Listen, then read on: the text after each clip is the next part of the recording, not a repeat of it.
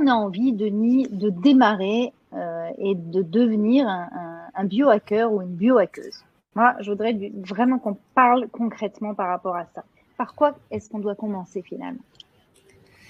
Eh bien, en fait, dans la mesure où on parle de biologie, eh bien, il faut commencer par l'origine de la vie. Alors, l'origine de la vie, elle vient d'une manière extrêmement simple, hein, c'est ce que j'appelle l'équation du vivant.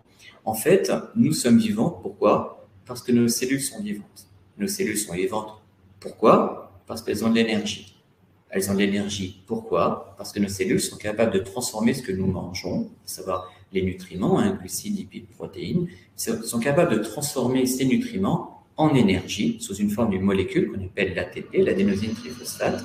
Et tout ça, c'est ce qui permet à la cellule d'avoir de l'énergie.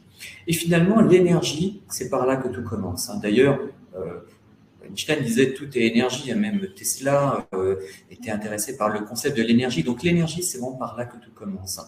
Donc vraiment, je commencerai par l'énergie. Et finalement, quand je parlais tout à l'heure des différentes façons d'augmenter son énergie, je dirais de booster, parce que voilà, c'est le terme un peu à la mode.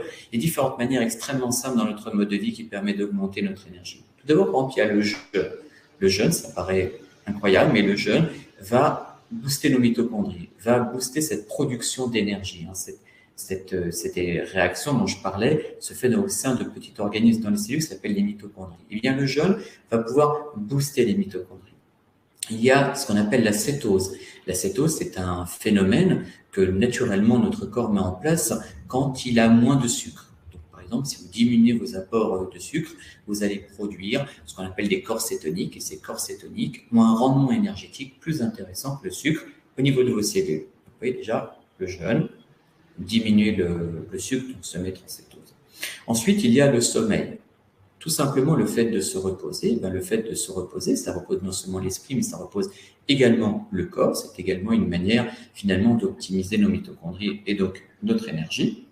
Après, il y a l'exposition au froid tout simplement le fait euh, de, de, prendre une douche, une douche froide, et eh ben ça va entre guillemets stresser le corps, mais ça va le stresser d'une manière très positive. On pourrait parler pendant des heures du stress, euh, parce que le stress n'est évidemment pas quelque chose de uniquement négatif. Un stress aigu est extrêmement positif.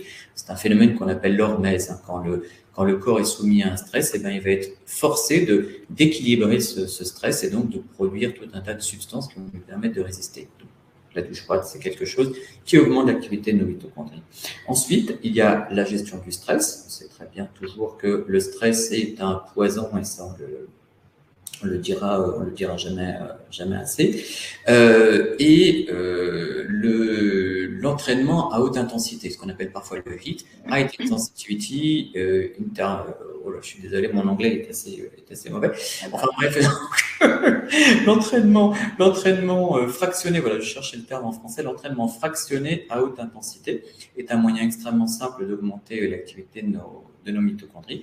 Et enfin, ben, pour avoir une alimentation équilibrée qui va nous apporter notamment des oméga 3 qui sont extrêmement intéressants pour le métabolisme des mitochondries. Donc vraiment, des choses mmh. extrêmement simples. Il n'y a pas besoin d'aller chercher des choses très très compliquées. Pour commencer le biohacking, c'est ça. Penser énergie et penser des choses simples du quotidien qui permettent d'augmenter justement cette énergie.